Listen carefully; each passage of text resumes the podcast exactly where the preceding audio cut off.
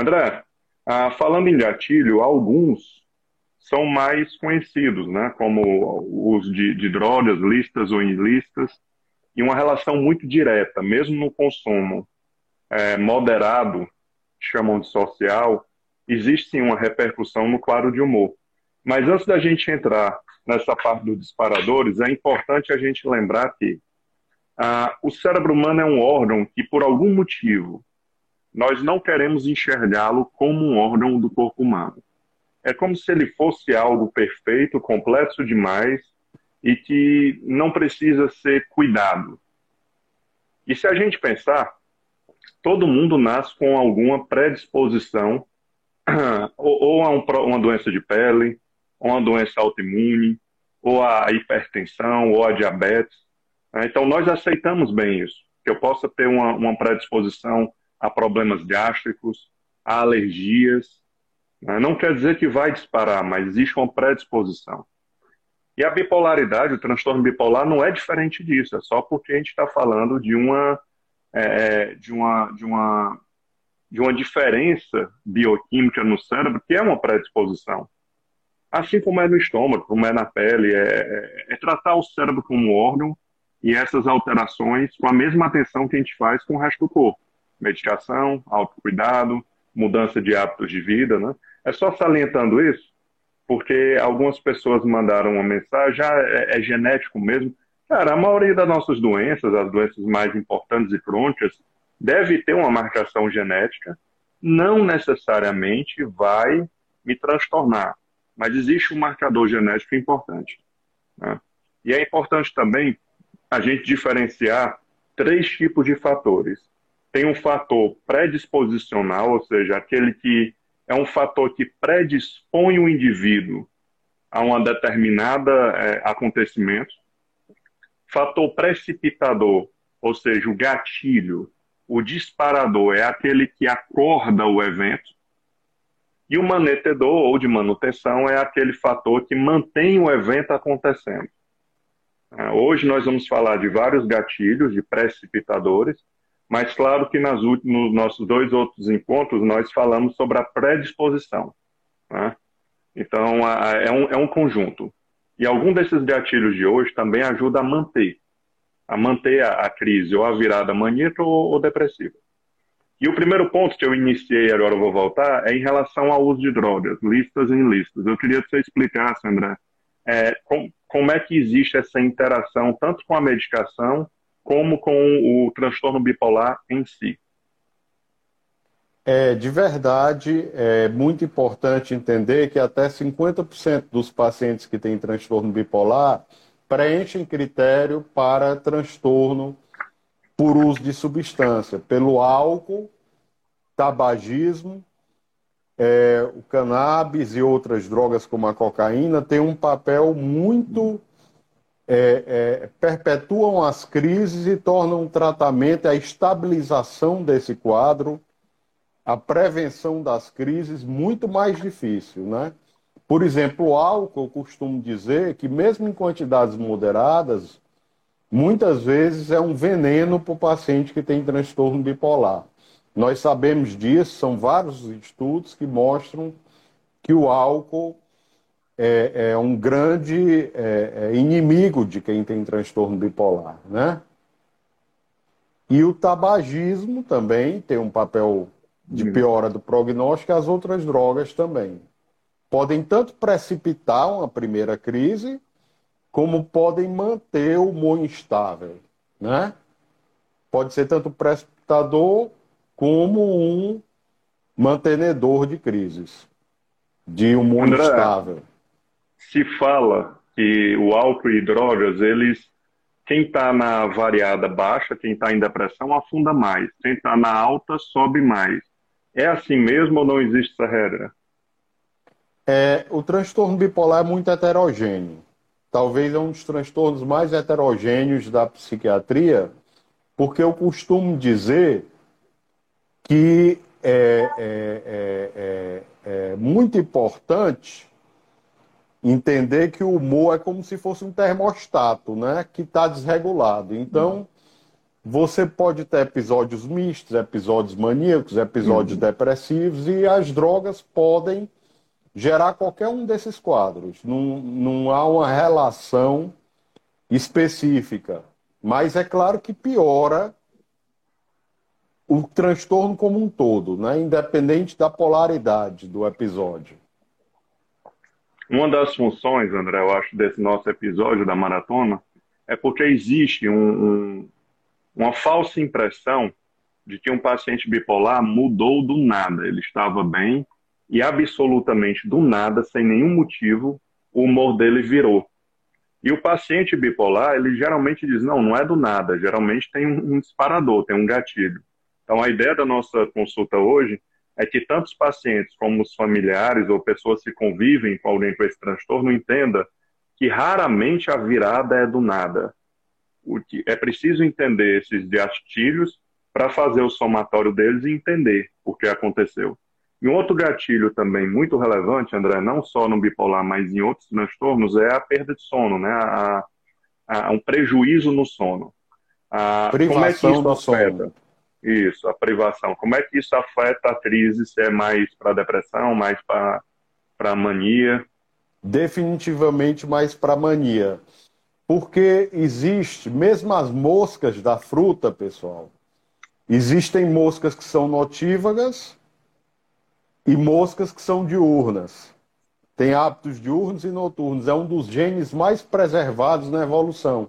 E quem tem transtorno bipolar tende a ser ter o cronotipo vespertino noturno. Então, tende a dormir mal. E quando se dorme mal, é um sinal de alerta. É um sinal de alerta de que o quadro não está estabilizado, de que tem que haver uma higiene do sono. Muitos, o, a insônia não é um diagnóstico, ela é uma manifestação do, do transtorno e não se pode medicalizar sem antes tentar a higiene do sono. A higiene do sono é um dos maiores aliados no combate na melhoria do sono, né? E eu queria te perguntar, Ciro, qual é, quais são, qual o papel da psicoeducação no tratamento do transtorno bipolar? André, uh, o, o, primeiro trabalho, a psicoeducação, são explicações com base científica que devem ajudar o paciente a compreender melhor o que está acontecendo com ele para que ele possa gerenciar melhor suas reações. Então, assim, é, é uma explicação que tem um caráter terapêutico. Né? E é a arma principal da terapia cognitivo-comportamental, na qual nós é, nos sustentamos, nossa, é a nossa abordagem. Né? E no caso de tratamento de transtorno bipolar, é sem dúvida nenhuma a principal ferramenta. Né? Então, o paciente ele precisa adquirir conhecimento, reconhecer o que acontece dentro dele, pré-definir o que vai fazer e se preparar tecnicamente, tanto técnicas cognitivas de pensamento, como técnicas comportamentais, assim como também usar o ambiente a favor dele. Ele, ele munido dessas estratégias, ele consegue gerenciar melhor os episódios, porque os episódios vão aparecer. Claro, ele, ele pode estar bem medicado e ser mais raro, mas é melhor ele estar preparado. Né? E se o paciente conhece bem o, o, o problema dele e está mais preparado, ele consegue ter uma qualidade de vida, se bem medicado, se bem ajustado, muito boa. Então, a psicoeducação, você pode usar ela através de livros ou textos, ou explicações com desenho, ou explicações verbais, ou, ou dar um material. O mais importante é que não seja simplesmente uma entrega de informações, mas se certificar que o paciente entendeu aquilo e não processou de forma errada. Porque um livro, a pessoa pode ler um livro e processar de uma maneira que a assuste mais. E ela pode ler um livro e processar de uma maneira que beneficie. Então, cabe ao profissional ter esse cuidado de tirar as dúvidas, de estar atento à percepção do sujeito sobre a explicação. Né? E nós temos uma certa resistência e dificuldade de estudar essa parte biológica. Né? Nós dedicamos muito tempo ao estudo da intelectualidade, da espiritualidade, mas esquecemos, negligenciamos essa relação bio, da biologia com a psique, né? E é uma relação muito direta. Então a psicologia mexe na biologia, como a biologia mexe na psicologia. É um sistema 100% interligado. Então essa é a Eu... função da psicologia. Pode falar. Eu costumo dizer que é, o paciente bipolar tem que ser o seu transtorno bipolar, né? Porque cada paciente vai ter alguns pródromos ou sinais de alertas de crise individualizadas. Então a psicoeducação uhum. ela não é uma abordagem genérica, ela é uma, uma abordagem personalizada. Então, por exemplo, alguns pacientes começam a gastar mais, outros começam a ter um interesse sexual aumentado, outros começam a ficar mais falantes, mais desinibidos, começam a, a mudar o padrão de sono. Cada paciente vai ter seus próprios sinais de alerta e a psicoeducação vai ajudá-los a identificar. Antes do episódio da onda surgir, vai indicar uhum. é, é, é, o início do, do episódio para prevenir ensiná-lo como lidar com, com esse gatilho antes do uhum. episódio surgir. De uma maneira personalizada, individualizada, né, Ciro? Perfeito, André. E existem outras estratégias também, né? Você pode pedir para ele fazer um diário de 1 a 10 humor, né? Sendo 5 humor estável, de 5 a 1 humor deprimido. E você pode até pedir para ele, ó, me mande todo dia um número no final do dia, como, como você avalia seu humor que aí o terapeuta ou pedir para também enviar para um grupo familiar criado para o cuidado dele. Né? O apoio familiar é uma das peças fundamentais no tratamento de alguns casos mais severos. Né? E, e esses números vão nos deixando em atenção. Porque é mais fácil o paciente dizer está nível 7 do que dizer estou hipomaníaco. A maioria dos pacientes, principalmente do tipo 2, em hipomania, eles não querem acabar com aquele com aquele bom momento. Né? Então é mais difícil eles admitirem que podem estar hipomaníacos do que dizer um número. Né? Então, assim, o número é algo bem mecânico, mas funciona bem. É uma, é, dá para você criar até um, um, gráfico, se quiser, do humor. E é bom para correlacionar com o ciclo menstrual, for mulher, né? se, que tem uma relação importante de disparo. Né? A TPMs podem disparar uma, uma crise bipolar o pós-parto. É interessante para fazer um desenho e um estudo do caso, como cada caso é diferente, ah, esse tipo de, de técnica é bem utilizada. Mas principal, o paciente tem que entender que ah, o que é que vai ser automático na reação dele e aonde ele pode intervir. Então, todo ser humano, com ou sem o diagnóstico de transtorno bipolar, deve se conhecer e se preparar para os impulsos, ou seja, para esses para essas sugestões cerebrais que muitas vão nos atrapalhar. Né? Então, assim, nem tudo que a nossa cabeça sugere fazer é bom para o nosso projeto de vida. E claro, se essa sugestão vem com uma carga química muito forte, você vai ter que estar mais preparado para identificar, questionar e dizer não para esse pedido. Então, se eu estou num estado dopado, muito excitado, eu vou ter que ter mais preparo para transcender esse comando, né? não ceder a esse impulso.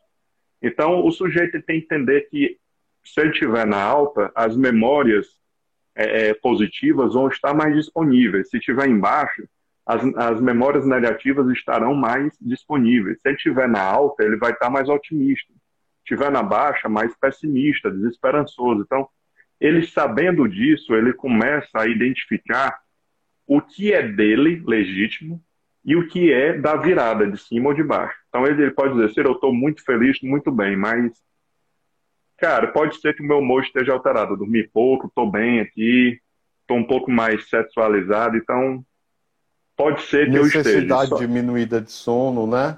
Perfeito. É um sintoma importante e a hipomania, como a gente enfatizou bem, é mais sutil do que a mania. A mania é um diagnóstico uhum. Mais confiável da psiquiatria, é muito óbvio, mas a hipomania, o indivíduo tem uma euforia mais branda, uhum. fica mais produtivo, pode até gostar, melhorar o funcionamento. E aí a importância do cônjuge, por exemplo, do familiar, do filho, da filha, de chegar para o médico, de conhecer. Né? Então, eu digo, a gente educa famílias bipolares. As intervenções familiares são muito importantes. Né? Que não só, e essas lives têm como objetivo transmitir conhecimento aos familiares, para que eles saibam identificar né, esses gatilhos esses, esses, inici... esses sinais de alerta antes das crises, para que a gente possa, como profissional, intervir precocemente antes que o episódio surja, antes que a é, crise surja. E um dos disparadores, André, é, são eventos negativos na vida, um divórcio, a perda divórcio, de alguém, um muito importante. E claro, cada pessoa vai processar aquele evento de uma maneira. Tem gente que vai dar mais peso, mais leveza. A cabeça de cada um processa de uma maneira. Né? Então a gente não pode dizer que todo bipolar vai processar mal um evento. Ele, se ele tiver uma personalidade, uma psique muito bem construída, pode ser que ele fique bem protegido, se for do tipo 2, principalmente. Né? E outro ponto que a gente mal fala, às vezes um, um, uma, uma boa notícia, ganhar na medicina, estar apaixonado, o nascimento de um filho, às vezes a excitação de uma grande boa notícia pode também precipitar e disparar um quadro, principalmente hipomaníaco ou maníaco. Não? É, a gente mesmo depressivo, né? Ou mesmo pode dar virada. Né? É. porque é, eu costumo dizer que o comportamento humano e a mente humana é paradoxal por natureza. E a intenção paradoxal é muito importante. É, talvez uma das abordagens terapêuticas mais efetivas, né, baseada em evidência. Então, às vezes o paciente diz, doutor, está tudo bem. Eu digo, sim, mas o que é que poderia melhorar? Está tudo mal, mas o que é que tem de bom? Né? É o paradoxo. Então, às vezes, não raras vezes, o paciente ganha na Mega Sena e deprime. É, é um paradoxo. Ele fica perdido, sem saber o que fazer com o dinheiro, sem saber como a vida vai mudar. Um exemplo aqui do, de, de, uma reação possível. O que é, como é que vai ser minha vida, o novo contexto, como é que vai ser meus relacionamentos. Eu tinha meus amigos simples que me abraçavam uhum. sem interesse, agora vão, vai haver um interesse nas relações, não vai? Como é que isso tudo vai acontecer? Vai mudar a minha vida? É o que acontece, por exemplo, na psicologia do esporte, né? Que às vezes um jogador de futebol tem uma origem muito humilde, se torna um multimilionário e se perde na, na, na, na neste processo, né? Tem um evento Todo. também, André, que eu não sei se a expressão é a mesma, mas há muitos anos eu escutei uma expressão, a defesa maníaca é uma pessoa que passa por um episódio muito negativo e no lugar de, na teoria, todo mundo imagina que ela vai deprimir, ela, ela entra num, numa crise maníaca e as pessoas não Perfeito. entendem bem. É como se fosse uma defesa, né? um sistema de defesa. É, ainda se usa essa expressão, defesa maníaca, ou, é, ou está em desuso? Está em desuso. É um conceito psicanalítico, né? É, é, realmente é, você falou muito bem quando disse que todo quadro psiquiátrico, desde a depressão até a ansiedade, até o transtorno bipolar, tem um componente genético. Mas há uma contribuição relativa da genética e do ambiente. No caso do transtorno bipolar, 80% é contribuição genética. Por isso que eu digo que são famílias bipolares. Aí você tem uma pessoa mais hipertímica, porque aquela pessoa muito positiva na família o outro é ciclotímico, o outro é deprimido, tem vários episódios de depressão, que a recorrência, mais de seis episódios de depressão, pode definir uma bipolaridade, mesmo sem ter hipomania. Eu acredito nisso e outros especialistas no assunto. Né? Então, é muito importante esse contexto familiar. E foi uma das grandes razões que a gente planejou junto essa, essa maratona, né? foi ajudar porque os familiares têm que estar empoderados. Eu, eu uso esse termo. E, e, uma coisa importante também na terapia da, desse, do transtorno bipolar é o paciente entender que a nossa reação emocional está muito modulada ligada à nossa percepção do evento, ou seja, o que imediatamente eu penso na hora que eu vivo aquela situação. Então, assim, este primeiro pensamento ele vai ter uma relação muito proporcional ao que eu vou sentir. Então, eu posso estar factualmente bem de vida, mas se naquele momento eu estou pensando que minha vida está muito ruim, eu vou ter uma emoção negativa. Então, o fato parece que ele é mediado entre o mundo e minha emoção, parece que ele é mediado pela percepção humana. E a nossa percepção da realidade não é uma Perfeito. escolha. Eu não escolho como eu vou perceber a vida. A percepção, ela é fruto, ela nasce de processos cerebrais. E claro que esses processos não têm nenhum tipo de compromisso com felicidade ou qualidade de vida, são simplesmente processos. Entre eles, padronicidade, ou seja, buscar encaixar a situação em memórias que eu já tenho, viés de confirmação, confirmar o que eu já acredito. Né? Então, o cérebro tem uma tendência de buscar evidências que combinem com o que eu já acredito, com minhas crenças. Então, nossa visão do mundo está longe de ser livre ou limpa. Ela sim está amarrada a processos que a gente deve estudar e conhecer de forma íntima. Cada pessoa processa de um jeito. E aí temos os instintos, temos as vulnerabilidades emocionais, mas sem dúvida, um dos processamentos mais importantes que deformam mais nossa percepção da realidade é o estado de humor na hora. Então, como meu humor vai estar na hora, vai ter, vai gerar uma deformação direta e importante do que eu penso sobre a situação. Só que nós, por uma falta de treinamento ou de humildade cognitiva, nós defendemos nossa percepção mesmo muito distorcida como uma, uma, uma percepção límpida e verdadeira. Né? Então, na hora de uma depressão, ou de uma hipomania, ou de uma mania, o sujeito jura por tudo que o que ele está dizendo é o que está acontecendo e que ele não está exagerando ou sendo otimista. Claro, depois que passa a grande onda, ele enxerga e diz: Não, eu estava. É, não era eu pensando. Né? Então, assim, cabe à terapia ajudar o paciente a identificar possíveis distorções na forma dele pensar a vida que possa ter influência de tudo isso, inclusive do humor. Então, se eu estou é com humor eu... elevado, é. eu sei, eu sei que minha percepção vai alterar. É melhor partir dessa regra de ouro. Humor elevado vai alterar, humor muito rebaixado vai alterar. Humor estável deve alterar, mas nem tanto. Mas eu sempre vou jurar que não está alterado. Então, essa é mais uma psicoeducação. Entender o meu processo de percepção e como o humor a influencia. Pode falar, André e como é, o pensamento né, e as crenças centrais podem ser mudadas com a terapia cognitivo-comportamental. Como eu digo, imagine duas pessoas caminhando na beira-mar. Né? É, uma pessoa caminhando na beira-mar muitas vezes está pensando na vida, está se exercitando, mas está pensando na vida, está distraída ou distraída. Aí cruza com um amigo. Aí não cumprimenta porque estava distraído. Aí você pode pensar, ah, ele está pensando em outra coisa, não me cumprimentou. Então, dizer, ah, não, eu sou uma pessoa muito sem atração, sem, pouco atrativa, a pessoa não me cumprimentou uhum. porque não quis me com, falar comigo, eu sou uma pessoa desagradável. Né? Então, o pensamento automático daquele evento, que está ligado a uma crença central, é um objeto importante né, da terapia cognitivo-comportamental que subjaz a, que gera o afeto correspondente, né?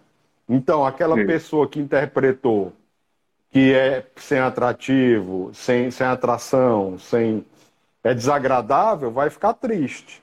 Já outra pessoa dizer, não, essa pessoa simplesmente estava distraída, não estava nem aí para nada.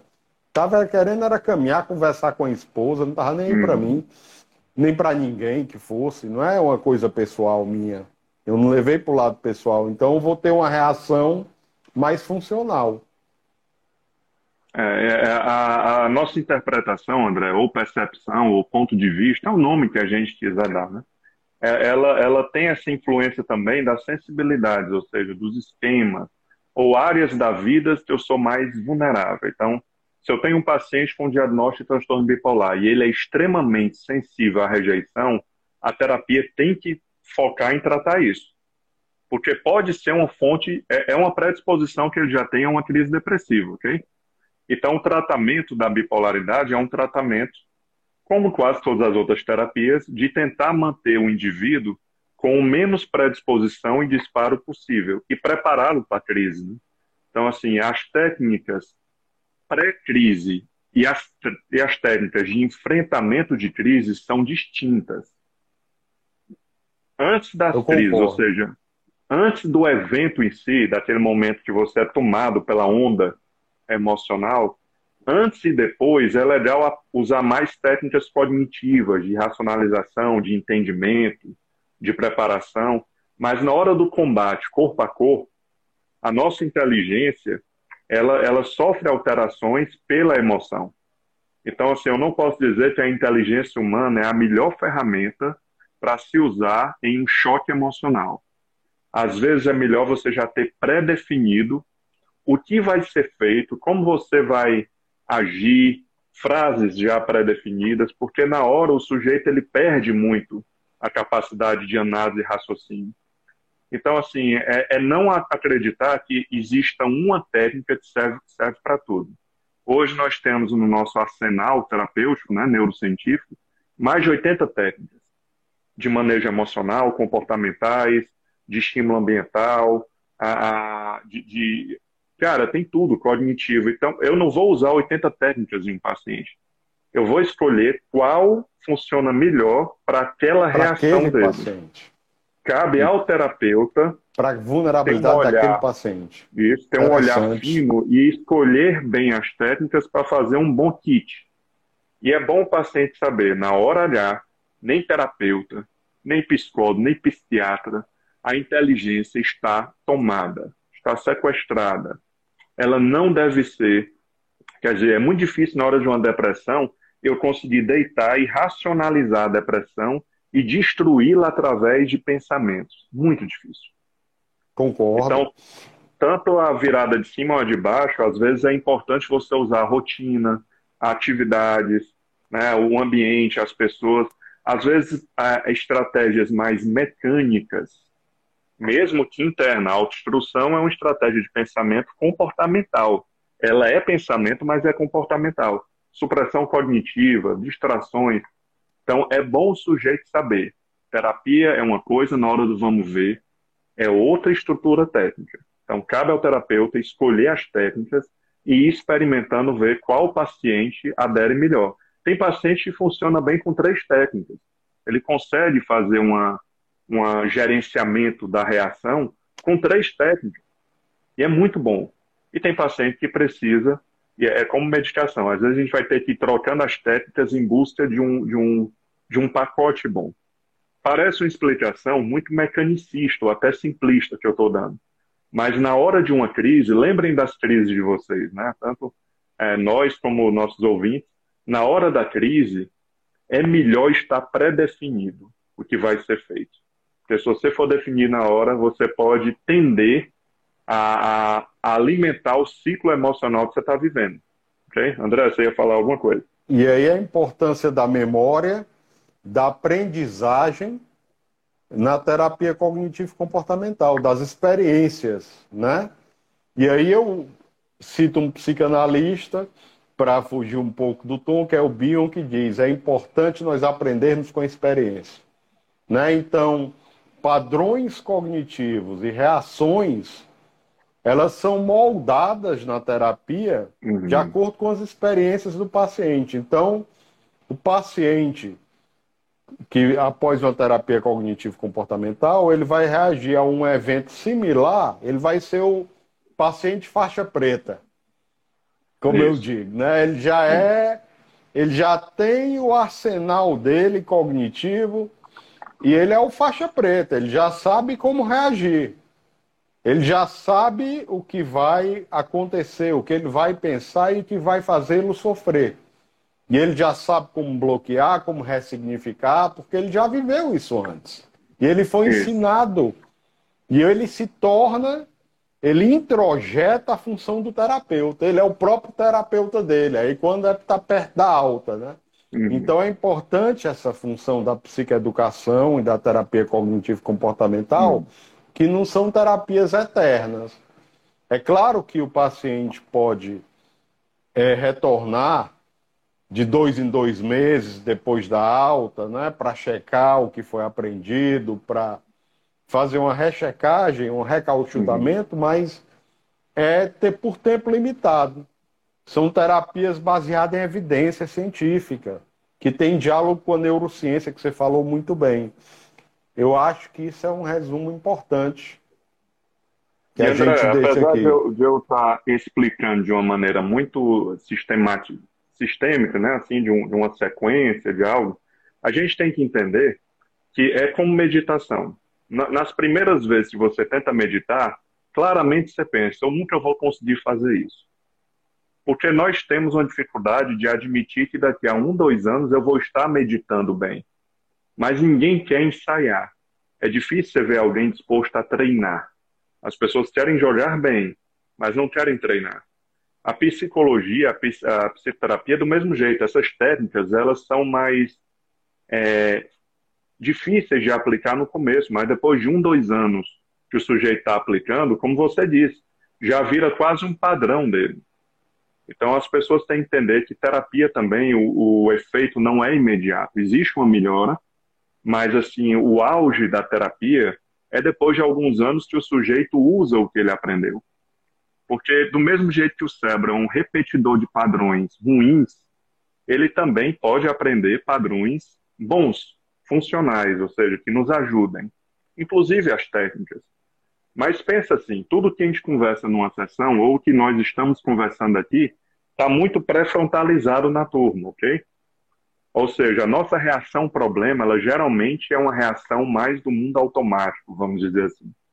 A única maneira da gente enterrar essa nova reação terapêutica para ficar pertinho da reação problema é a repetição.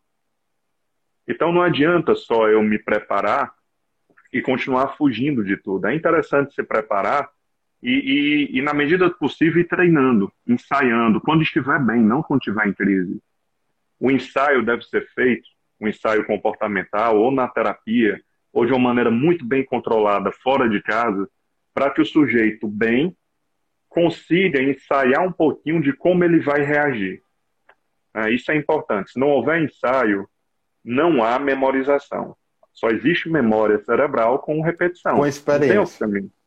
Então, mesmo que a pessoa entenda, existe uma grande chance na hora que ela tem um momento muito emotivo, que exista uma diminuição de atividade pré-frontal e ela esqueça da terapia, ou até o hipocampo deu ali uma disfunção e ela tem uma perda de memória momentânea. E a terapia vai embora, entendeu? A pessoa só lembra da terapia depois dos acontecimentos.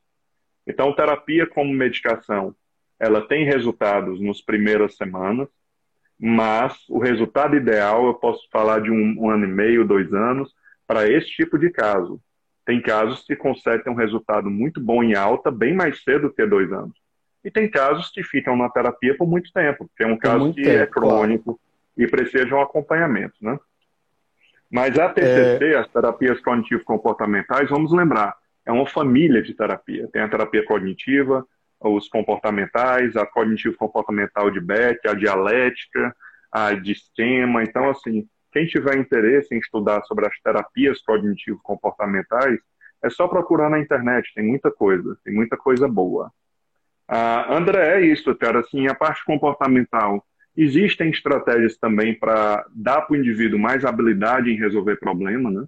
Então, existem técnicas e treinamentos para resolver problemas, assim como existe técnicas de escala de problemas para o sujeito conseguir redimensionar o tamanho do problema através de comparativos. É, é uma técnica interessante, muito eficaz. Existe também treino de expansividade, treino de satisfação, quer dizer, o indivíduo. É, a, nós temos uma ideia, todos nós é, defendemos a ideia de somos realistas. Né? Todo mundo diz: eu não sou pessimista, eu sou realista. E, na verdade, o nosso olhar sobre a vida é um olhar faltoso, como diria Freud, né? A evolução, ela depende dessa insatisfação humana. Então, o treino de satisfação é uma busca para o sujeito valorizar o que ele está vivendo, ver o lado bom daquela experiência. E isso tem um preconceito muito grande. Ah, é poliano, ver só o lado bom. Não estou falando de ver só o lado bom. Estou falando em tentar ser justo. A terapia tem que buscar a justiça. A terapia a medicamentosa tem que buscar justiça química. É. Então, tudo que a gente quer não é transformar Equilíbrio. a pessoa em outra pessoa. É, é, é, é, trazer ela porque ela deveria ser mais saudável.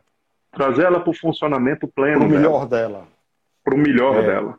Tá? É, eu queria ah. agora, então, eu acho que nós exploramos bastante o tema e queria dar as considerações finais e depois o Ciro dará as considerações finais dele. Então, uhum. eu acho que, em resumo, a gente viu que a psicoeducação e a terapia cognitivo-comportamental são ferramentas indispensáveis no tratamento do transtorno bipolar de longo prazo para prevenir crises, para descobrir pródromos que são sinais de alerta para novos episódios, para fazer o paciente conhecer o modelo como a mãe conhece o filho que está na barriga. É personalizada e a família tem um papel central na no tratamento. Nós tratamos famílias bipolares, né? A família é muito importante, aliado, porque pode ajudar quando o paciente não está com insight, não está com condição de identificar o quadro, pode alertar o terapeuta, né? E para finalizar